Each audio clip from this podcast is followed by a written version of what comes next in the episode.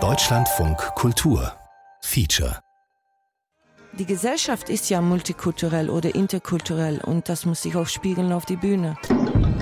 In Realität spielt wirklich gar keine Rolle, welche Nationalität hast du, welche Herkunft, was für ein Akzent. Hauptsache, du spielst ganz klar und du hast eine Botschaft, du hast was zu sagen.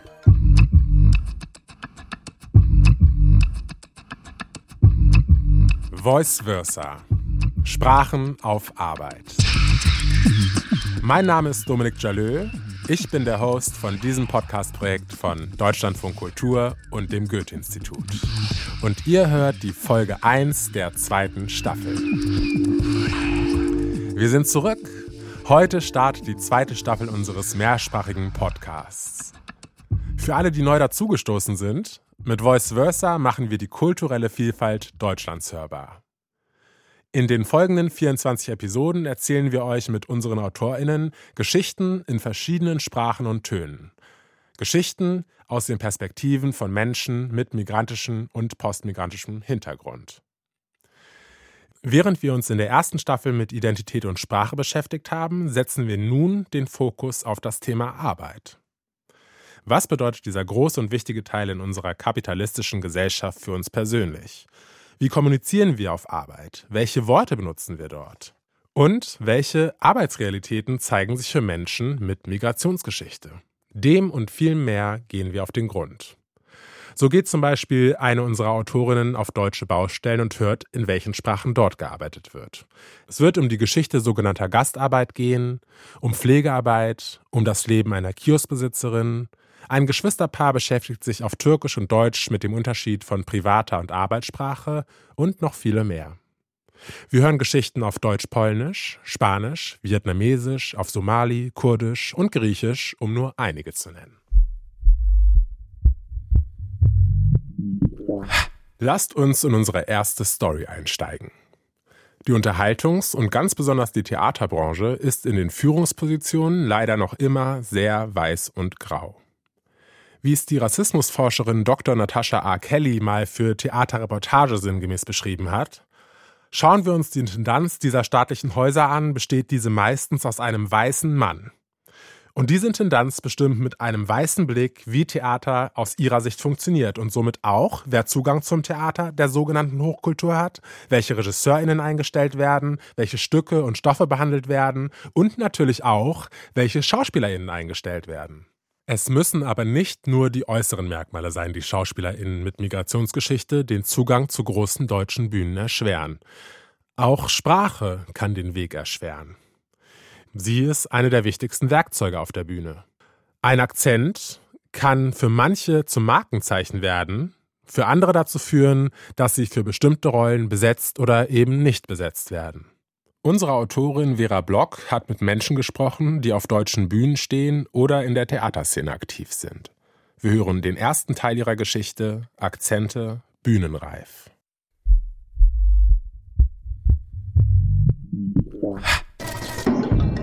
Einige Leute sind durch ihre Erfahrungen traumatisiert und trauen sich nicht mal bei den öffentlichen Theatern zu bewerben, obwohl sie eine hervorragende Ausbildung genossen haben und eigentlich auch tatsächlich sehr begabte Schauspieler sind.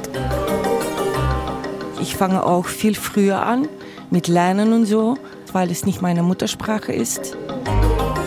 Der Akzent, äh, was immer das jetzt ist, ist nicht das Entscheidende, sondern das Entscheidende ist die Fähigkeit, die Texte zu denken und die Gedanken qua Sprache erfahrbar werden zu lassen für das Publikum. Viele Leute mit Akzent, sie werden gar nicht eingeladen und sie werden nicht akzeptiert, obwohl die Leute mit Akzent können ganz deutlich sprechen und ganz gut spielen auch. Er werd geboren met een keizersnee. Ik had de verdoving geweigerd. Ze gaven me die toch. Ik voelde de pijn even goed. Rouwig was ik daar niet om. Ik wilde blijven beseffen wat er gebeurde. Pijn vergeet je minder snel dan geluk. Zo is de mens. Fania Sorel liest Peter Handke. 93 habe ich einen Monolog gemacht, Charlotte von Stein. Liebhaberin von Goethe. Das würde ich gerne nochmal spielen. Aber jetzt auf Deutsch. Er kam mit einem Kaiserschnitt zur Welt. Ich hatte keine Narkose gewollt, bekam aber doch eine. Die Schmerzen spürte ich trotzdem. Das störte mich nicht. Ich wollte spüren, was da passierte.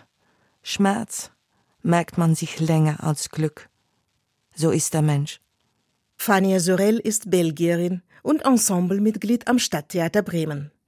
Mit ihrem Akzent ist Sorel eine Seltenheit auf deutschen Bühnen, wo meist ausschließlich auf Hochdeutsch geliebt, gelitten, gestritten und gestorben wird. Ich selber spiele auch gerne mit Akzenten. Aber ich muss sagen, hier in äh, Theater Bremen ist es durcheinander. Ich habe alles gespielt.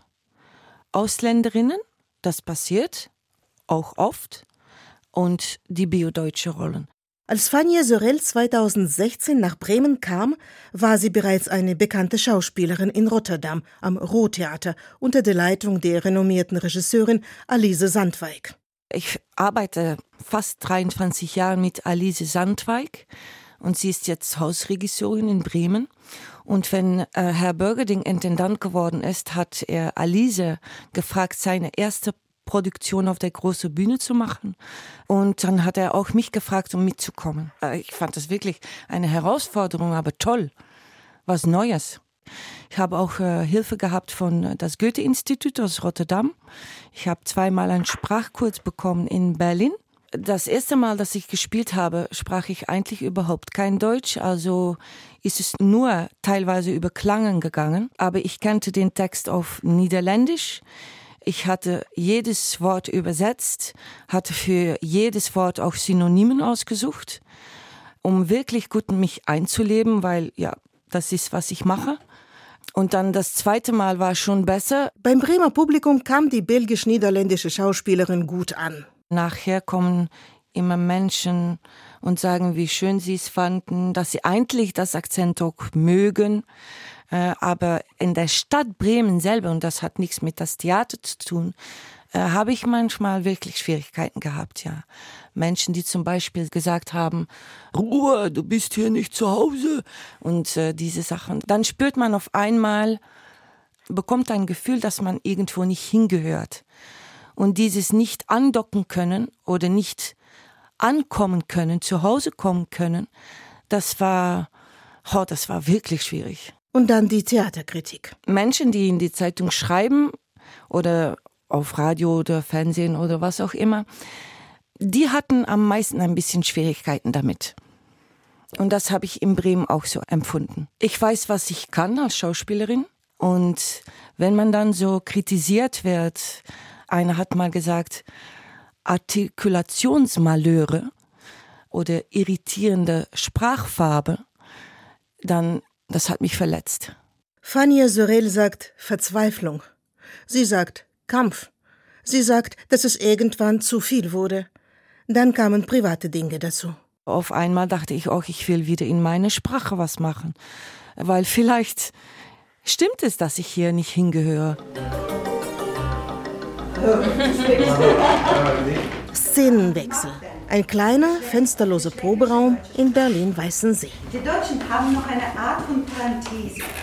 Diese bilden, indem sie ein Verb in zwei Teile spalten und die eine Hälfte an den Anfang eines aufregenden Absatzes stellen und die andere Hälfte an das Ende. Menschen sitzen im Kreis, alle haben Blätter in den Händen und lesen nacheinander vor. Etwas abseits eine rothaarige Frau mit einem Schreibblock auf dem Schoß. Sie beobachtet und macht Notizen. Die Dramaturgin und Theateraktivistin Monika Dobrowlańska. Sie stammt aus Polen, lebt seit Jahrzehnten in Berlin und wurde für ihre Arbeit bereits beim berühmten Theaterfestival von Avignon ausgezeichnet. Eigentlich beschäftige ich mich nicht so äh, speziell mit äh, Akzenten, sondern eher mit Diskriminierung und diese Beschäftigung mit Akzenten hat sich vor allem durch die Initiierung der Weiterqualifizierung für Schauspielerinnen mit Migrationshintergrund ergeben, weil ich dabei festgestellt habe, wie oft sie aufgrund ihres Akzents diskriminiert werden. Immer wieder hört Monika Dobrolańska Geschichten über Ablehnung und Kränkungen. Also ein Beispiel ist äh, eine Österreicherin. Und selbst wenn ich nachvollziehen kann, dass man Menschen ablehnt, also ich verstehe nicht, warum man Menschen entmutigt und denen auch gleich sagt, äh, sie haben absolut keine Chance. Und man könnte zum Beispiel sagen, okay, sie können nochmal an ihrem Akzent arbeiten und dann in zwei Jahren wiederkommen. Stattdessen hat sie zu hören äh, bekommen, sie haben eine private Schule abgeschlossen, sie sprechen mit Akzent und sie sind zu alt. Äh, sie ist Mitte 30, also sie haben überhaupt gar keine Chance. Ein anderes Beispiel ist eine Brasilianerin, die in Brasilien eine Schauspielschule abgeschlossen hat und dann auch noch Theaterpädagogik in Deutschland abgeschlossen war, voller Hoffnung, bis sie dann zu der zentralen äh, Bühnen- und Filmvermittlung äh, gegangen ist, wo man sie auch, finde ich, entmutigt hat. Solchen Frusterfahrungen will Monika Dobrowlańska vorbeugen. Zusammen mit ihrem Verein Multicultural City veranstaltet sie Trainings Fit für die Bühne. Menschen aus Lateinamerika, den USA, Osteuropa, die in ihren Heimatländern eine Schauspielausbildung absolviert haben und in Deutschland daran anknüpfen wollen, bekommen in den Kursen Ratschläge für Vorsprechen und bei der Programmgestaltung, aber auch Sprecherziehung. Denn auch wenn es auf den deutschen Bühnen bislang nur sehr wenige SchauspielerInnen mit sichtbarer und erst recht hörbarer Migrationsgeschichte gibt, ändert sich die Situation langsam. Die Kinder der sogenannten GastarbeiterInnen etwa, mit Deutsch als zweiter Muttersprache groß geworden, in Leipzig oder Gelsenkirchen sozialisiert, schaffen es an renommierte Schauspielschulen und dann vielleicht sogar in Theaterensembles. Wenn aber jemand erst im Erwachsenenalter nach Deutschland kommt und die Schauspielausbildung im Heimatland absolvierte, so jemand hat hierzulande kaum eine Chance, sagt Monika Dobrowlańska. Sie selbst wäre womöglich gar nicht am Theater in Deutschland gelandet aber sie kam ans Theater an der Ruhr. Zuerst als Hospitantin. Dann habe ich zwischendurch mal assistiert und auch Requisite gemacht. Das war in den 90ern. Und bis heute ist es ein ernstzunehmendes Theater, sehr bekannt in der Welt, von Roberto Ciulli, selbst Italiener, selbst mit starkem Akzent äh, sprechend äh, bis heute. Der hat mir damals, als ich Deutsch gelernt habe, auch Mut gemacht weil der war immer trotzdem sehr selbstbewusst, als er aufgetreten ist, obwohl er auch oft Fehler äh, bei Publikumsgesprächen gemacht hat. Und dann dachte ich, okay, wenn Roberto das so schafft, schaffe ich es äh, auch. Und der hat immer wieder Schauspieler aus dem Ausland eingeladen oder Migranten aus Deutschland eingeladen. Die sind bis heute da. Die sprechen auch mit Akzent. Auftritt Irina Platon.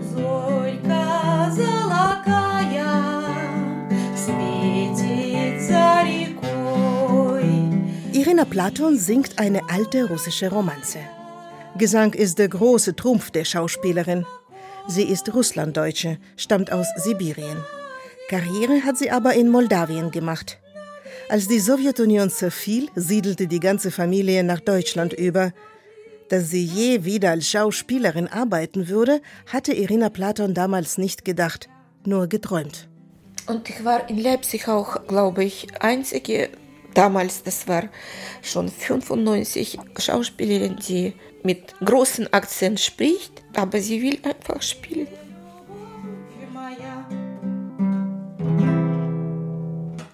Erstmal so ein halbes Jahr Sprachkursen gemacht und dann bin ich nach Leipzig umgezogen und genau meine Wohnung war neben von ZBF, Agentur für professionelle Schauspieler. Und da habe ich gewagt, dahin einfach reinzukommen und zu fragen, ob es möglich ist. Ich bin Schauspielerin aus Moldawien. Ich habe damals viel schlimmer gesprochen, Aussprache sowieso. Und ich kam zum Gespräch. Sie waren sehr nett zu mir und sie haben gesagt, ja, dann machen Sie ein Programm, vorbereiten Sie äh, Monologe. Mit einer russischen Schauspielschule und etlichen Jahren Bühnenerfahrung im Gepäck wurde Irina Platon in die Künstlervermittlung ZAV von der Agentur für Arbeit aufgenommen. Der erste Schritt auf dem Weg zur Bühne. Aber Irina Platon sprach kaum Deutsch. Ich habe ganz viele Stunden genommen, also Aussprache und so, Sprechlehrer genommen und mehrere Kurse gemacht. Dann war ein Training bei Elke Petri, Lehrgang in Filmschule hier in Berlin. Sie ist Assistentin von Peter Stein. Und sie meinte, wegen meinem Akzent, sie meinte, dass ich keine Hauptrolle bekomme und so. Und teilweise hatte sie recht, aber nach diesem Lehrgang, ihrem Lehrgang, habe ich ganz schnell ein Engagement im Kolbusse Theater bekommen. Und drei Jahre lang habe ich dort gearbeitet. Ich hatte Fans, also aus Publikum. ja, deutsche Fans, die mich schon geschätzt haben und ich war ziemlich glücklich. Das war der erste Teil von Akzente Bühnenreif. Scheint so, als könnten wir dem Publikum doch mehr zutrauen als vermutet. Letztendlich ist Schauspiel doch eine Kunst, die Stoffe interpretiert, darstellt, formt und ihnen eine Farbe gibt.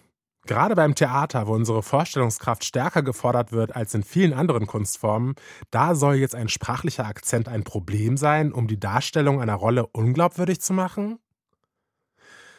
Also zum Glück kündigt sich ja Veränderung an, auch wenn diese nur schleichend passiert. Versuche um Inklusion an Theatern wie zum Beispiel am Staatstheater Darmstadt gelangen zwar nur mittelmäßig gut, aber zumindest haben wir doch, auch wenn die Intendanz hier wieder mal umstritten ist, das Vorzeigeexemplar Maxim Gorki Theater in Berlin. Also das Theater der Migrantinnen.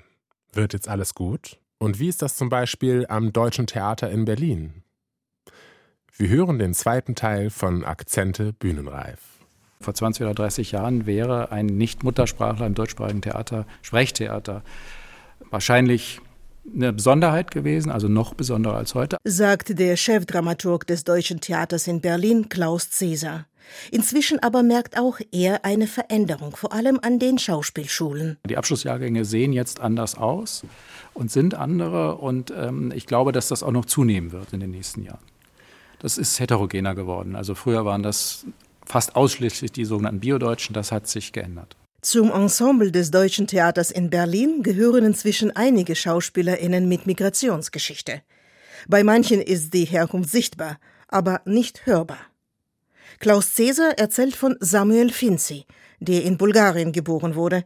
In vielen Interviews erzählte Finzi, wie er erst mit Mitte 20 Deutsch lernte, um Schauspieler zu werden. Er wurde in Deutschland ein TV- und Theaterstar.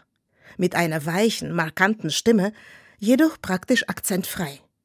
Klaus Cäsar erzählt auch von einem russischen Schauspieler aus Moskau, der ihn beeindruckte. Ein Schauspieler vom Gogol Center, der in unserer Koproduktion Decamerona mitgespielt hat und, und der sprach quasi perfekt Deutsch. Und hinterher wurde mir gesagt, dass der gar kein Deutsch kann, sondern sich das rein übers Hören und natürlich auch, ich glaube, die Technik im Mund und dass man das auch hinbekommt. Der klang so und spielte so, natürlich auch ein herausragender Schauspieler, was man sofort merkte, ähm, als würde er die Sprache beherrschen, was er nicht tat. SchauspielerInnen aus dem Ausland haben also doch Chancen in Deutschland. Allerdings wohl eher, wenn sie wie MuttersprachlerInnen klingen. Ist also wirklich nur akzentfreies Deutsch der Passierschein auf dem Weg zu renommierten deutschen Bühnen?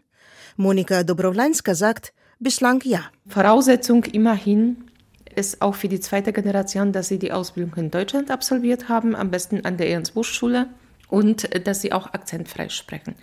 Für mich ist Akzent jetzt kein Qualitätskriterium, aber man könnte sagen, es könnte das Kriterium geben, a. Verständlichkeit und b. die Fähigkeit, Intentionen, Emotionen in einer Fremdsprache zu spielen. Und auf jeden Fall, diese Kriterien erfüllen auch ganz viele ausländische Schauspieler. Nicht alle. Aber es gibt eine ganze Menge von Schauspielern, die das schaffen und die auch ganz hart daran arbeiten. Dass sie es nicht ans Theater schaffen, vor allem nicht an renommierte staatliche Bühnen, hielt Monika Dobrowlanska für ein großes Problem. Also diese Nicht-Repräsentation von Menschen, die einfach äh, ihre Wurzeln aus dem Ausland äh, haben und zu dieser Gesellschaft äh, gehören, das verstehe ich auch nicht. Und ich glaube, da sind die Hochschulen auf jeden Fall schon mal viel weiter. Vielleicht hängt damit irgendein Missverständnis zusammen, dass man denkt, also man muss sich einfach vorstellen, wenn ein erwachsener Mensch nach Deutschland kommt, ja, kann man sich in 99 Prozent der Fälle äh, den Akzent gar nicht abtrainieren. Das bedeutet aber nicht, dass derjenige oder diejenige äh, schlecht Deutsch sprechen, weil die können eigentlich ein reicheres Wortschatz haben als Muttersprachler. Aber das wird oft verwechselt, habe ich den Eindruck.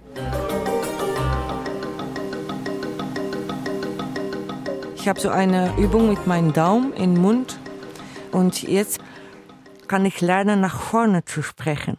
Und dann, wenn ich die Daumen wieder aus meinem Mund hole, dann klingt es besser. Fania Sorel ist inzwischen wieder in Bremen, wieder als Ensemblemitglied. Denn das Theater wollte die Schauspielerin unbedingt zurückhaben. Ja, ich habe da lange darüber nachgedacht, aber bis jetzt muss ich sagen, dass ich ganz froh bin über meine Entscheidung. Mit ihrem Akzent geht Fania Sorel jetzt ganz bewusst um. Er fordert sie heraus, bereichert aber auch ihr Spiel. Wenn es zum Beispiel ein Text ist, die man als Chor sagen muss oder ohne Emotionen oder sowas, dann wird's für mich anders, weil dann hört man, dass deutsche Klangen sind ein bisschen härter als die flämische Klang. Wir haben eine sehr, sehr sanfte Sprache. Ich glaube, dass mein Akzent die Sprache ein bisschen sanfter macht. Und das ist dann auch wieder ein Geschenk. Doch die Erinnerungen an den Gegenwind, der ihr wegen ihres Akzents entgegenschlug, sind nach wie vor wach. Einmal gab es eine Veranstaltung ans Theater Bremen mit Kritiker. Und da habe ich ein bisschen, es war vielleicht ein bisschen grob. Ich war auch noch nicht so lange in Bremen. Mein Deutsch war auch wirklich noch nicht, wie es jetzt ist, ist auch noch nicht ganz okay, aber trotzdem. Und ähm, da habe ich auch gesagt, dass ich das nicht akzeptiere, dass ich das zu einfach finde. Am Tag nachher stand äh, in der Zeitung ein kleines Artikel, dass die Schauspielerin, ohne Namen zu nennen, um Empathie bitten bei den Kritikern. Das war, naja. das war heftig, aber okay, jetzt vielleicht denken sie anders, das weiß ich nicht. Ich lese die Kritiken nicht mehr, höre sie auch nicht mehr. Aber trotzdem, naja, es gab auch andere Kritiken. Es gab auch Menschen, die es wirklich toll finden und so. Und wir müssen darüber reden und gib mir dann ein Argument, warum ein Akzent von mir eine schlechte Schauspielerin macht. Auch die russlanddeutsche Schauspielerin Irina Platon blickt heute auf eine beachtliche Karriere zurück. Sie spielt in TV-Serien, Filmen und auf der Bühne. Meist allerdings eine beherzte Osteuropäerin, Russin, Ukrainerin, was auch immer gebraucht wird. Selbst in der Netflix-Serie Unorthodox hatte Irina Platon eine kleine Episodenrolle. Eine Putzfrau mit russischem Akzent. Gerne und leidenschaftlich erinnert sich Irina Platon an andere Jobs. Einmal habe ich zum Beispiel eine Opernsängerin Tosca gespielt und da habe ich Regisseur gefragt, welche Nationalität bin ich eigentlich hier? Er sagte, spielt keine Rolle. Und das passiert so selten. die Belgierin Fania Sorel, die Russlanddeutsche Irina Platon, sie haben sich mit Akzent als Schauspielerinnen gemacht. Auf deutschen Theaterbühnen bleiben sie aber eine rare Ausnahme. In Realität spielt wirklich gar keine Rolle, welche Nationalität hast du, welche Herkunft, was für ein Akzent. Hauptsache, du spielst ganz klar und du hast eine Botschaft, du hast was zu sagen. Da die Ausbildungsjahrgänge verändert haben, dass dort auch mehr und mehr, ist zumindest mein Eindruck, Schauspielstudentinnen und Schauspielstudenten angenommen werden, deren Muttersprache nicht Deutsch ist, werden es auch mehr und mehr äh, Absolventinnen und Absolventen geben, die dann eben auch an Theatern zum Vorsprechen kommen. Ich finde, wir sollen einfach unsere Rechte anfordern. Also diese 27,2 Prozent der hier lebenden Menschen mit Migrationshintergrund zahlen auch Steuern. Und aus diesen Steuern werden diese öffentlich geförderten Institutionen finanziert. Und die haben auch das Recht darauf, dass sie in öffentlichen Institutionen repräsentiert werden.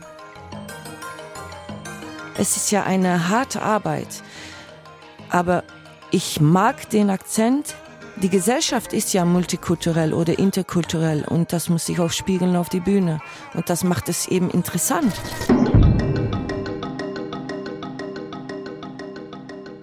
Diesen letzten Worten habe ich nichts mehr hinzuzufügen. Wir sind Teil dieser Gesellschaft und wir haben ein Recht darauf, auch in kulturellen Räumen wie dem Theater stattzufinden. Nicht nur mit unseren Körpern und unseren Interpretationen von Rollen, sondern auch mit unseren Themen und unseren Geschichten.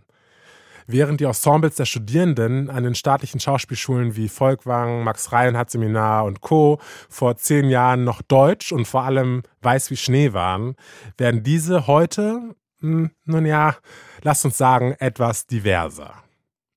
Und das nicht zuletzt wegen mutiger SchauspielerInnen wie Thelma Bourbain, die Netflix dazu bewegt hat, die rassistische Synchronisation von Kevin Allein in New York zu bearbeiten, oder wie dem deutsch-nigerianischen Schauspieler Ron Iyamu, der ebenfalls Missstände aufdeckt und damit sogar seine Karriere aufs Spiel gesetzt hat. Dennoch ist die Schauspielbranche besonders in den entscheidungstragenden Positionen hauptsächlich weiß. Und wer lässt sich schon gern auf die Füße treten? Struktureller Rassismus ist bis heute allgegenwärtig und auch in Kulturbetrieben hat dieser eine lange, tief verankerte Historie. Das prominenteste Beispiel hier ist wohl das Blackfacing. Mit dem häufigen Argument, dass es nicht genug Rollen für schwarze SchauspielerInnen gäbe, um sie in feste Ensembles der Theater aufzunehmen, werden hier weiße SchauspielerInnen mit schwarzer Farbe angemalt, um schwarze Charaktere zu spielen. Und was soll ich sagen? Das ist ganz klar rassistisch.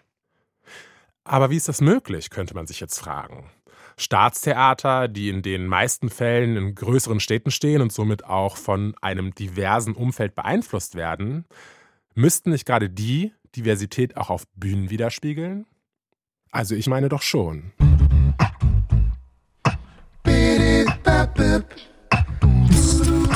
Wir sind am Ende dieser Folge.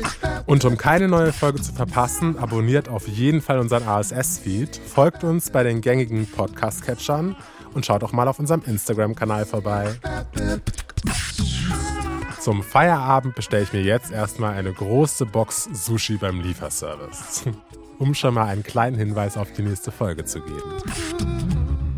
Das war Voice Versa. Mein Name ist Dominik Jalö, hört auch beim nächsten Mal wieder rein. Bye, bye.